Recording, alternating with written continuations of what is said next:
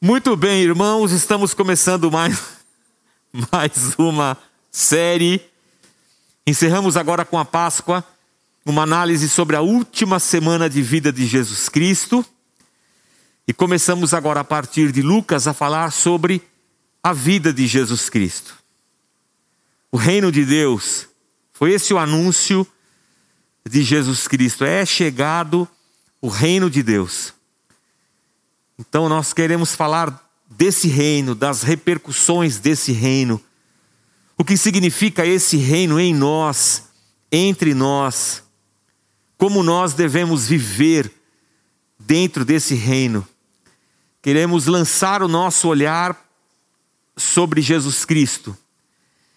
E direcionados pelo Espírito Santo, porque o Espírito Santo revela quem é Cristo para nós, então nós assim aprendamos e cresçamos em Jesus Cristo. E o, a base para nós é o Evangelho de Lucas.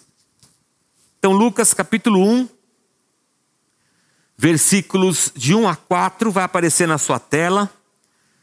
O texto fala assim para nós: Muitos já se dedicaram a elaborar um relato dos fatos que se cumpriram entre nós, conforme nos foram transmitidos por aqueles que, desde o início, foram testemunhas oculares e servos da palavra. Eu mesmo investiguei tudo cuidadosamente, desde o começo, e decidi escrever-te um relato ordenado, ó excelentíssimo Teófilo para que tenhas a certeza das coisas que te foram ensinadas, para que tenhas a certeza das coisas que te foram ensinadas. Senhor, fala com a gente através da tua palavra, nos ensina, é o que nós te pedimos em nome de Jesus. Amém. Amém. Se você olhar para o Evangelho de Marcos, de Mateus, você vai perceber que Lucas começa diferente deles. João nem coloco nessa nessa nesse balaio, porque o evangelho de João é no princípio era o verbo, e o verbo estava com Deus. É completamente diferente. Mas começando a ler Lucas, a gente percebe que há nele uma característica diferente dos outros evangelhos. Ele é uma carta. Lucas que foi é, discípulo e ajudador de Paulo em viagens missionárias, e a gente sabe pelo relato bíblico que Lucas era um médico, Lucas escreve uma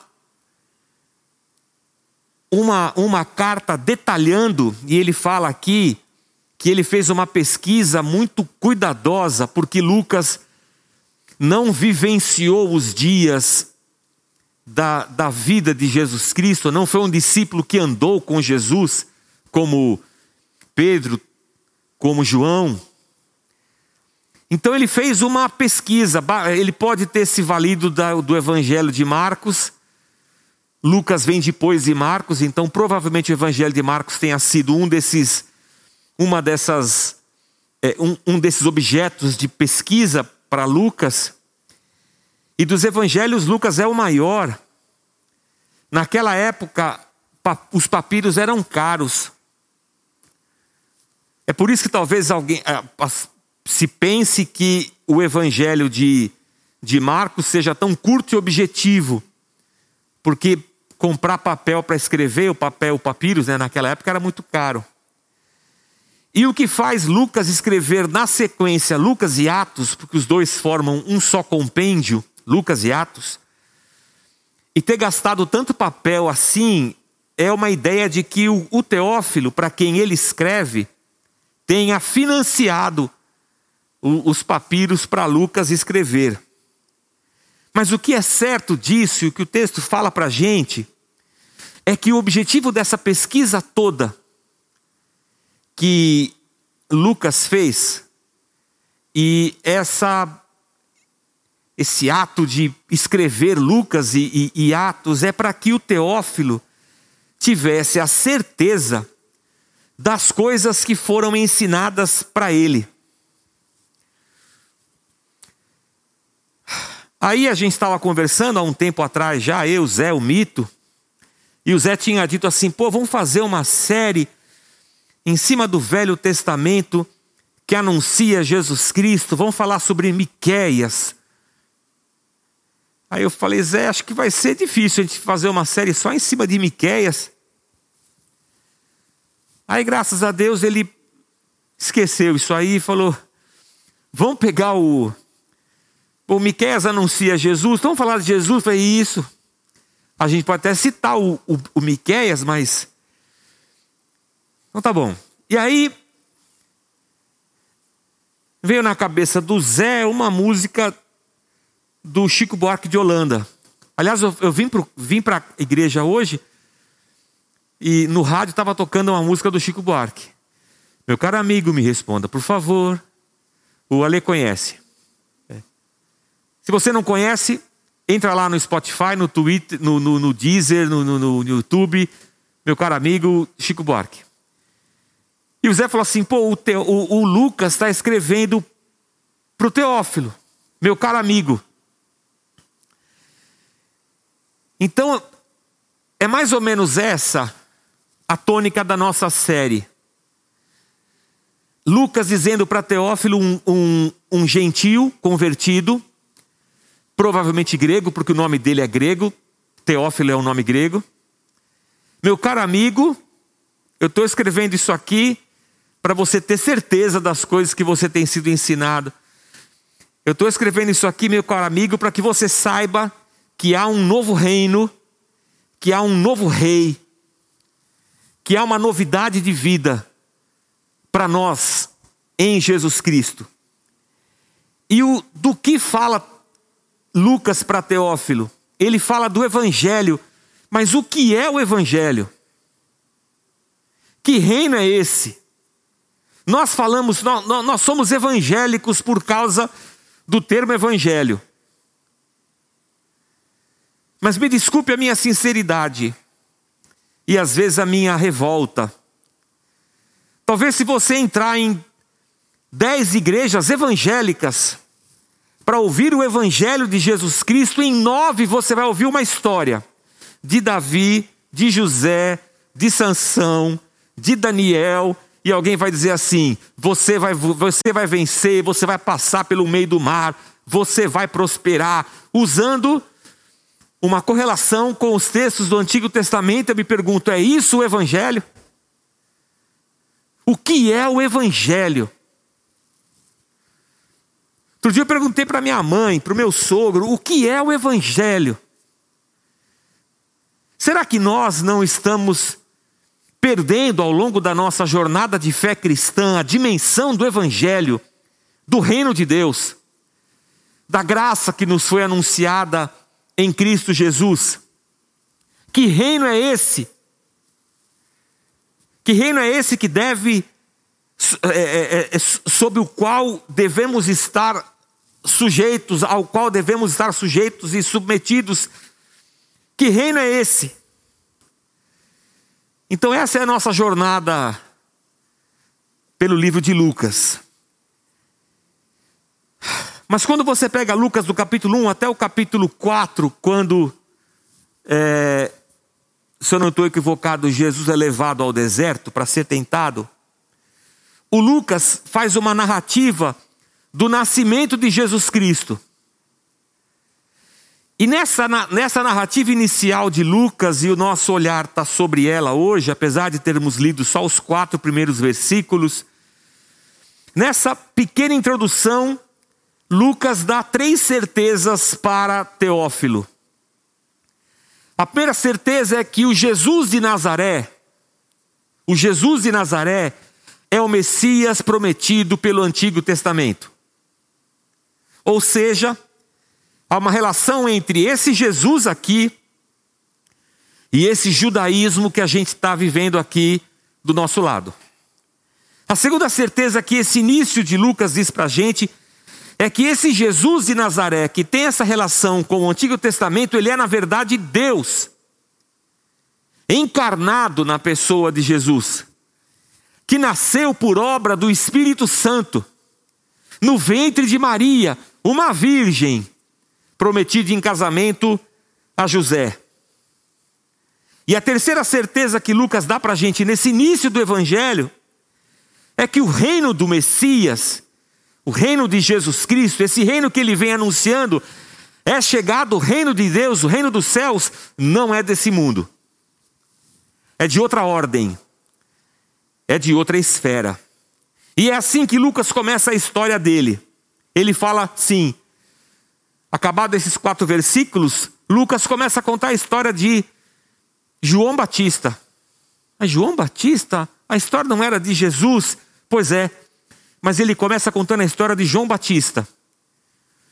E para contar a história de João Batista, ele começa com o pai do, do João Batista, um cara chamado Zacarias, que muitos anos depois acabou abrindo uma rede de pneus para carro.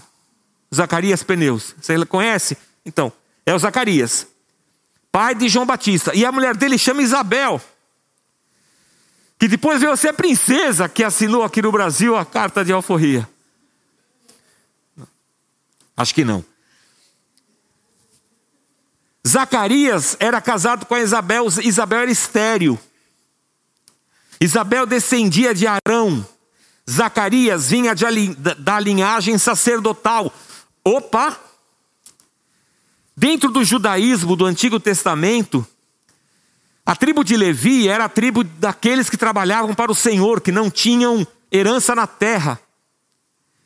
Deles vinham os levitas, deles vinham os sacerdotes, e esse casal, Zacarias e Isabel, eram um casal que vinham da linhagem sacerdotal. Zacarias era um sacerdote.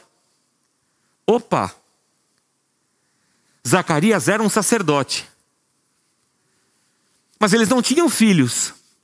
Um dia Zacarias entra no templo e Deus fala com ele: Vou te dar um filho. E Zacarias, obviamente, como vários personagens bíblicos, fala: Pô, mas a Isabel é estéreo, a gente não tem filho. E aí, e aí vem uma história que Lucas conta pra gente. Que Deus falou assim: ele vai nascer, vai chamar João, só que você vai ficar mudo só porque você não creu, até o menino nascer. E assim aconteceu. Nasce João Batista, futuro sacerdote. No, no judaísmo tardio, que é o judaísmo do primeiro século, que é diferente do judaísmo dos patriarcas, da lei de Moisés, de Arão, do tabernáculo.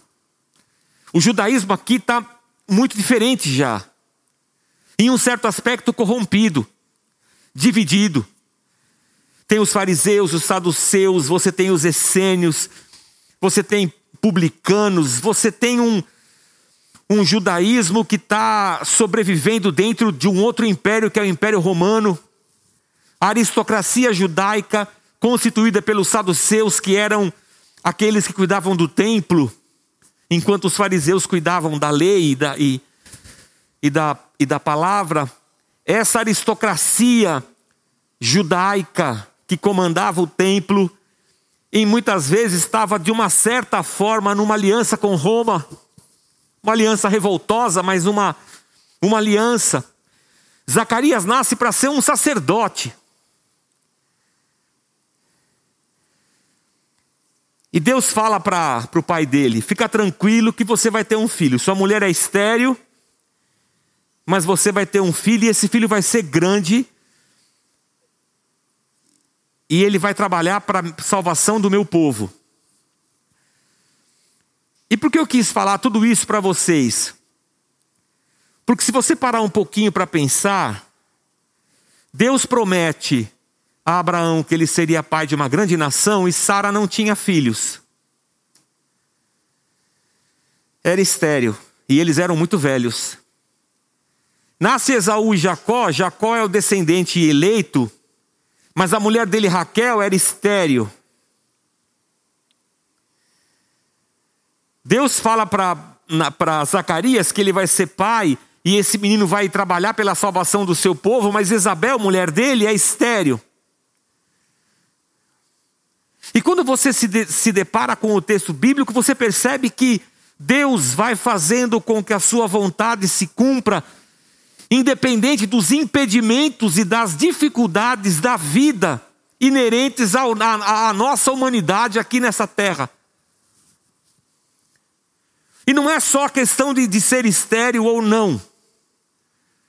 Se você olhar para o texto sagrado, você vai perceber que tem um monte de gente que foi chamada e usada por Deus, mas que não, não tinha essa característica.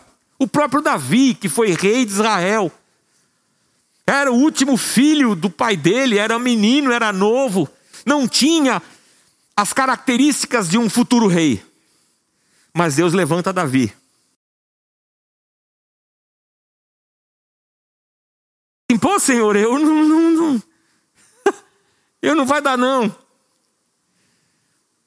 É aí que a gente olha para o texto e Lucas diz isso, que para Deus não há impossíveis em cada uma das suas promessas. Então João Batista, é, é, Lucas começa contando para Teófilo a história do nascimento de João Batista, porque João Batista faz esse elo entre Jesus e o Antigo Testamento. E ele está dizendo assim para Teófilo: Olha aqui, meu caro amigo, Deus faz as coisas, porque Deus é Senhor sobre tudo e sobre todos. Deus não depende de estrutura, de dinheiro, de capacidade humana. Deus é Senhor sobre todas as coisas. Ele capacita, ele usa, ele levanta, ele salva, ele transforma. Cara, isso é bacana para nós, porque nós estamos inseridos no plano de Deus. A igreja está aqui cumprindo a missão de Deus na terra. Isso é legal, porque nos leva a perceber que Deus tem olhos para o ser humano.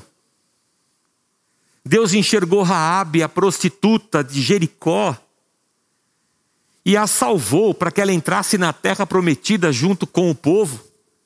Deus olhou para Ruth, a Moabita, viúva, e a abençoa no meio do seu povo. Deus salva. Até mesmo Agar, serva de Sara, lá na história de, de Abraão, lá atrás. Deus olhou para ela para preservá-la. Ou seja, Deus se assenta lá nos céus, mas Ele tem olhos para olhar para a gente, ainda que pequenos, incapazes, aqui na terra. E Deus nos capacita com a Sua graça. Esse, esse olhar para um Deus pessoal, é só a tradição judaico-cristã que tem. Na cultura grega, os deuses, eles escolhiam mulheres para ter relações sexuais com elas e nasciam semideuses. Mas no cristianismo, Deus é um Deus que nos ama e que se entrega por nós em Jesus Cristo e que olha para a gente com olhos de misericórdia e de amor. Um Deus relacional que ouve a nossa oração, que fala ao nosso coração, que sabe o que nós padecemos. E se você olhar para o texto sagrado, depois do último profeta do Antigo Testamento, Malaquias, a religião judaica passou por 400 anos de silêncio de Deus para com o povo. Nenhum profeta surge. 400 anos. Malaquias está profetizando bem no tempo pós-exílio, na época do segundo templo, construído por Esdras, a cidade foi restaurada por Neemias. Depois a cidade se vê, Israel se vê dominado pelo Império Grego, depois pelo Império Romano, são 400 anos de silêncio. 400 anos depois nasce um sacerdote filho de uma mulher estéril de um pai idoso chamado João Batista. Só que esse menino, que poderia fazer parte da aristocracia judaica, como um sacerdote no templo, e gozar de todos os privilégios sociais, financeiros, por ser um sacerdote, ele não vai para o templo, ele vai para o deserto. E Deus escolhe esse cara para ser seu profeta e romper o silêncio de 400 anos para falar com o povo. Deus não usa um sacerdote para falar, Deus não fala com alguém da religião, não, Deus fala com João Batista, lá no deserto. E Lucas capítulo 3, a partir do verso 2, fala assim: Foi nesse tempo que veio a palavra do Senhor a João, filho de Zacarias, no deserto. E ele percorreu toda a região próxima ao Jordão, pregando um batismo de arrependimento para o perdão de pecados. Como está escrito no, no livro das palavras de Isaías, o profeta: Voz do que clama no deserto, preparem o caminho do Senhor, façam veredas retas para ele. Todo vale será aterrado todas as montanhas e colinas niveladas, as estradas tortuosas serão endireitadas, e os caminhos acidentados aplanados, e toda a humanidade verá a salvação de Deus. Deus chama esse João Batista, um cara que era para ser sacerdote, mas vai viver no deserto. Deus o chama ele está aqui no deserto. Deixa eu ver se eu, se eu cabo aqui no deserto. Eu cabo, ó. Não, pode deixar, pode deixar, pode deixar. Pode deixar. Apareceu. Eu estou aqui no deserto, ó. Olha eu aqui no deserto. João Batista no deserto. Aqui, ó. Aqui é o templo, ó. Não estão ali. Não, deixa eu ali, deixa eu ali, ó. Isso. É, como é que fala aquele cara lá? Corta para mim, corta para mim. Deixa um pouquinho ali, ó. Aqui, não volta para lá. Aqui é o templo. Aqui é o deserto. Deus quer se manifestar. Deus quer falar com o povo. Deus quer trazer para o povo salvação. Aqui em Jerusalém, quem está? O sumo sacerdote Anás, Caifás, genro e sogro, sumos sacerdotes. Nessa época, até Roma interferia na escolha do sumo sacerdote. Estava difícil a coisa. E esse João Batista está aqui, longe dessa religião, sabe? Daquela fervura de Jerusalém, dos sacrifícios, do templo, das cerimônias, das festas. O João Batista está lá no deserto.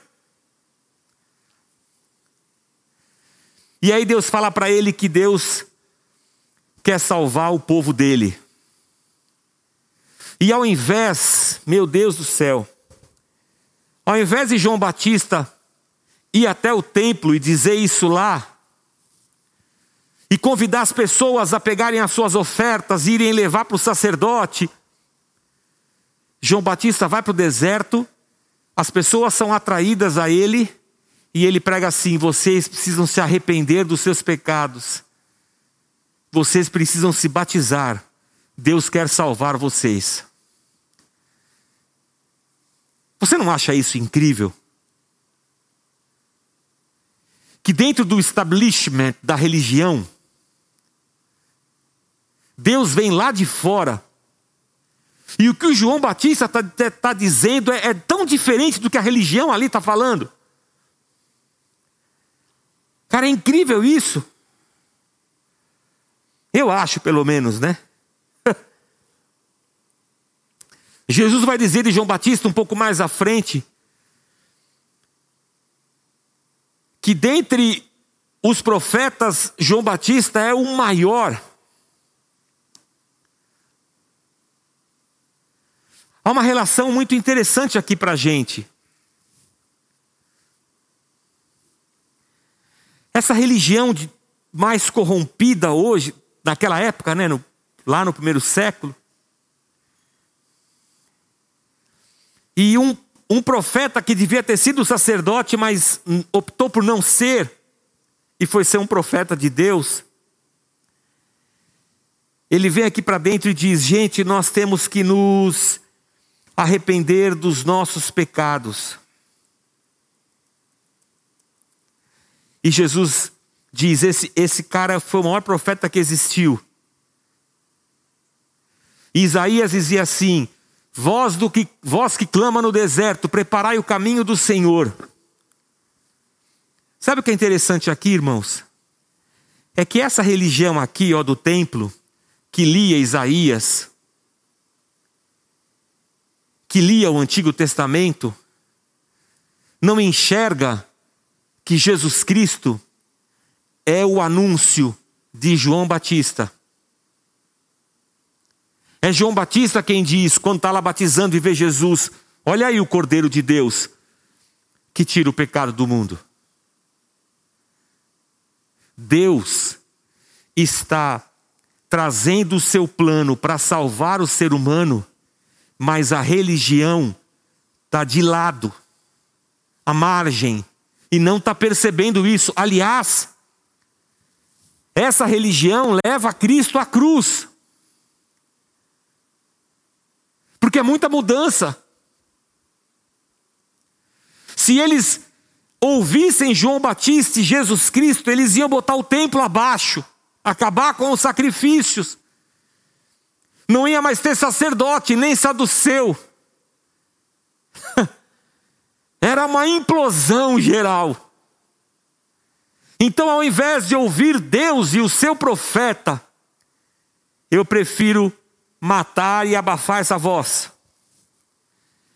Há uma ligação entre Jesus e o judaísmo. E João Batista vem anunciando isso, mas a religião não quer isso. Templo, arca da aliança, sacerdócio, levitas, a lei da maneira que os fariseus ensinavam, a mezuzá e tanta coisa. João Batista não fez menção a nada disso. Ele falou assim: é esse aí, ó, o reino de Deus, o Deus encarnado, é esse moço aí, Jesus de Nazaré. Eu não sou digno nem de desamarrar as sandálias dele. O que eu acho interessante é que hoje, quando nós pregamos o Evangelho, ao invés de nós falarmos dessa nova realidade, desse reino que veio, da necessidade de arrependimento dos pecados, de mudança de vida, de mudança de mente, de sujeição e submissão a um novo rei, a um novo sistema, o que nós pregamos é aquela velha religião. Evangélicos que somos, vendemos a arca da aliança para nego botar em cima da mesa. Vendemos mesuzá para o cara botar na parede, na porta, seja lá onde for. Daqui a pouco nós vamos querer circuncidar as pessoas. Só faltava isso.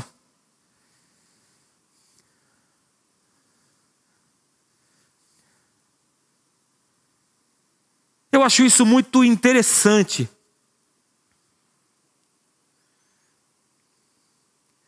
O escritor de Hebreus diz assim: que todas essas coisas são sombra de Cristo.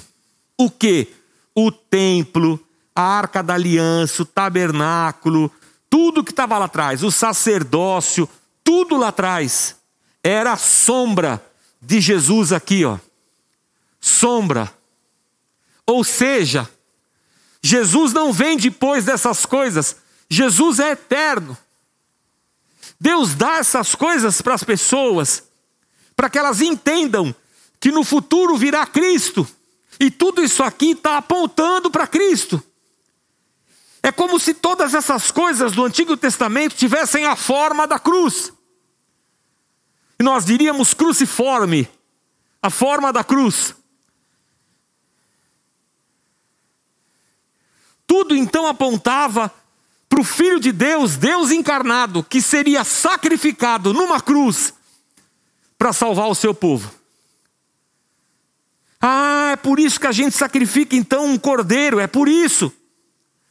É por isso que gente derrama o sangue dele, é por isso, porque Cristo será morto e o seu sangue será derramado.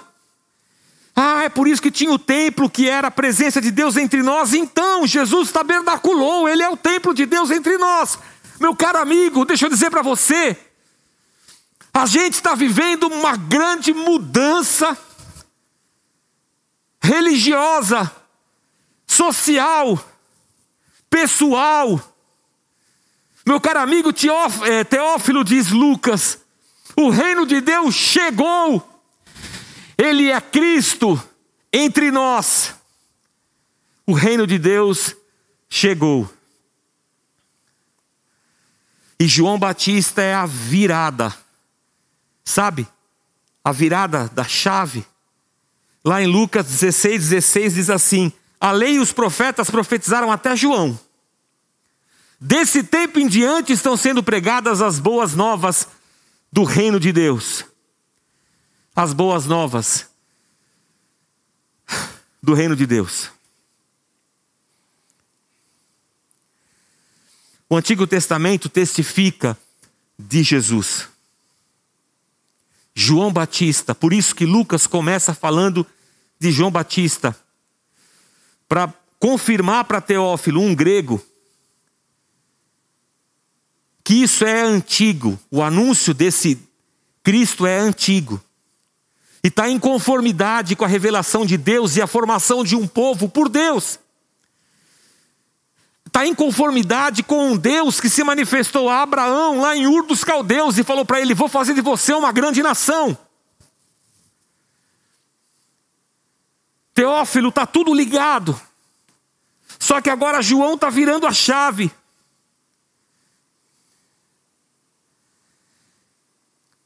Talvez hoje nós, igreja evangélica, precisemos voltar ao Evangelho. Voltarmos o nosso olhar para Cristo. Ao invés de disputarmos politicamente por mais espaço, por mais visibilidade, por mais poder, Jesus não se valeu do poder, nem da religião vigente. Jesus foi para a cruz.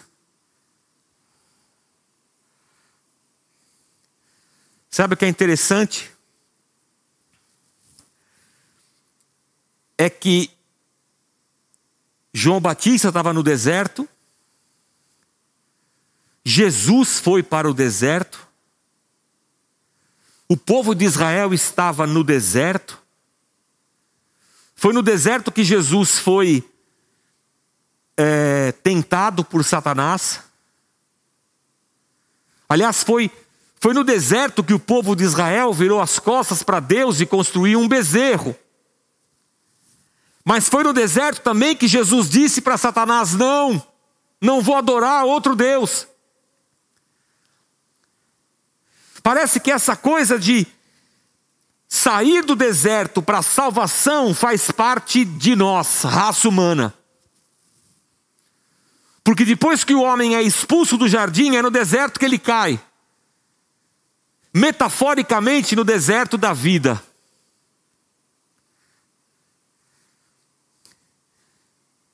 E eu vou dizer para você que esse é o lugar que nós estamos, no deserto.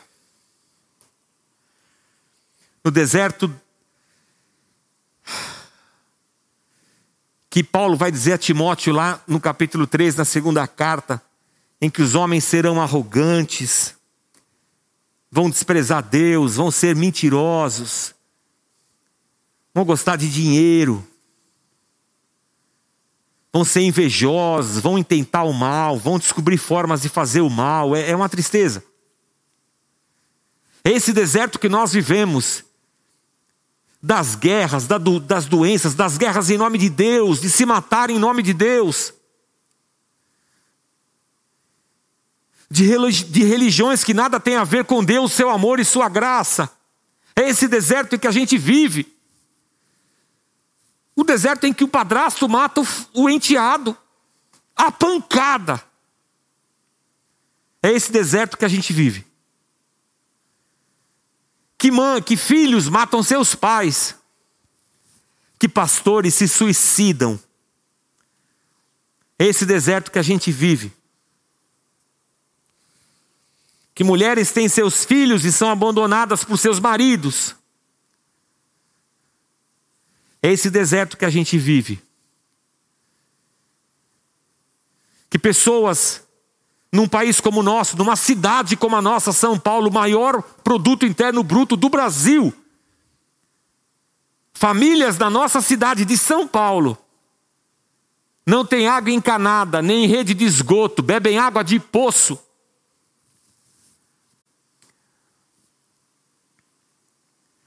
Em que crianças, para chegarem até a escola, têm que atravessar esgoto, pegando toda sorte de doença. Hoje, 2021. E que em meio à pandemia tem gente ficando rico, milionário, enquanto a maior parte do povo passa fome. Em que o rico está querendo comprar vacina para si mesmo e deixar o pobre se lascar. Esse é o deserto que nós vivemos.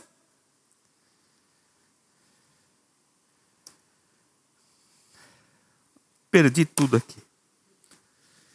Esse é o deserto que nós vivemos. Em que pastores têm aviões, helicópteros, relógios e anéis de ouro, vivem em mansões, cujos súditos são os fiéis da igreja. Em que pastores ensinam o seu povo de que eles devem honrar o pastor.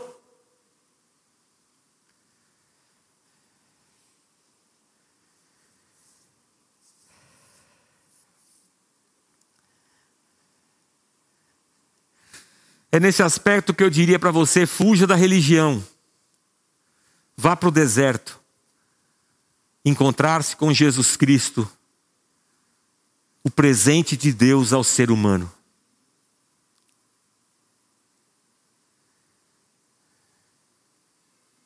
Eu falei na reunião de casais ontem, só para encerrar. A Regina pediu que eu trouxesse uma palavra de esperança, esse era o foco da reunião. E eu fui lá para dizer que as coisas vão piorar. Porque Paulo diz a Timóteo: Timóteo, nos últimos tempos a coisa vai ficar cada vez pior, tá? O que Lucas estava escrevendo para Teófilo é assim: Teófilo, esse império romano aí vai cair. Esse templo aí, ó, vai cair. Essa religião, Teófilo, está falida. Essa sociedade vai sucumbir.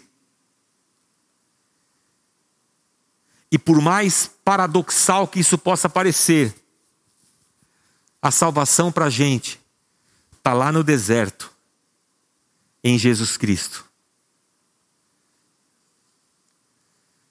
Esse mundo, irmãos, é provavelmente ele piore mesmo. Mas nós somos o povo do deserto somos forasteiros. Nós não somos dessa terra. Nós estamos numa jornada. Nós fazemos parte de um outro reino, de uma outra cabeça, de um outro pensamento, de um outro foco, de um outro propósito, de uma outra perspectiva. Nosso reino não é daqui. O nosso Messias é o Cristo prometido.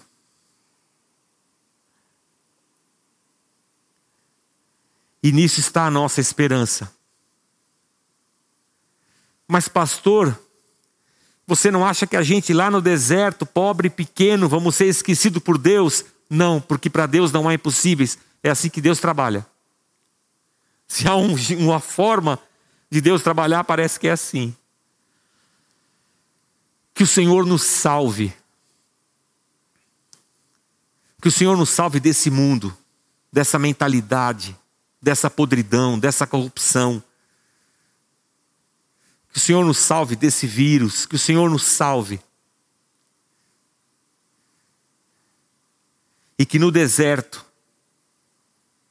lancemos os nossos olhos para Jesus Cristo, o Filho do Deus vivo, e o nosso coração se encha de esperança, de vida e de alegria, porque enfim, alguém olhou para nós, alguém nos viu, alguém nos alcançou, alguém morreu para nos salvar, alguém deu a sua vida em nosso favor. Meu caro amigo, Jesus é o Messias prometido por Deus, preparado por Deus desde a fundação do mundo, para que no meio desse deserto que é a vida, eu e você fôssemos salvos. Eu, você e o Teófilo. Que Deus nos abençoe na nossa jornada. Vamos orar. Pai, nós te bendizemos nessa manhã.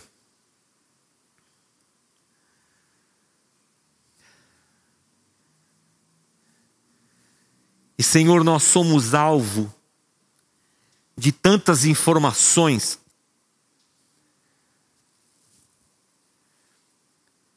Vivemos um avanço da religião evangélica no nosso país ligamos a televisão e o rádio e, en e encontramos vários programas cristãos, sejam eles evangélicos ou católicos, cristãos, Senhor, são muitos. Cada um deles dizendo uma coisa que, Senhor, às vezes a gente fica até confuso.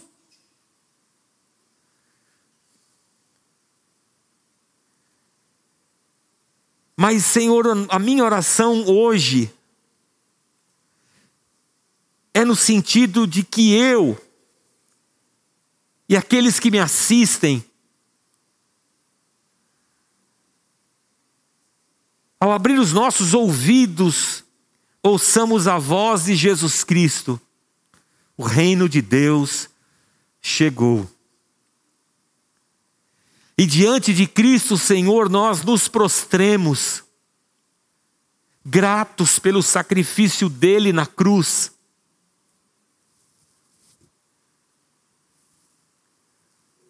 Sabedores de que Ele, Jesus, é, é, o Messias de Deus, o ungido de Deus, Ele é o Deus encarnado.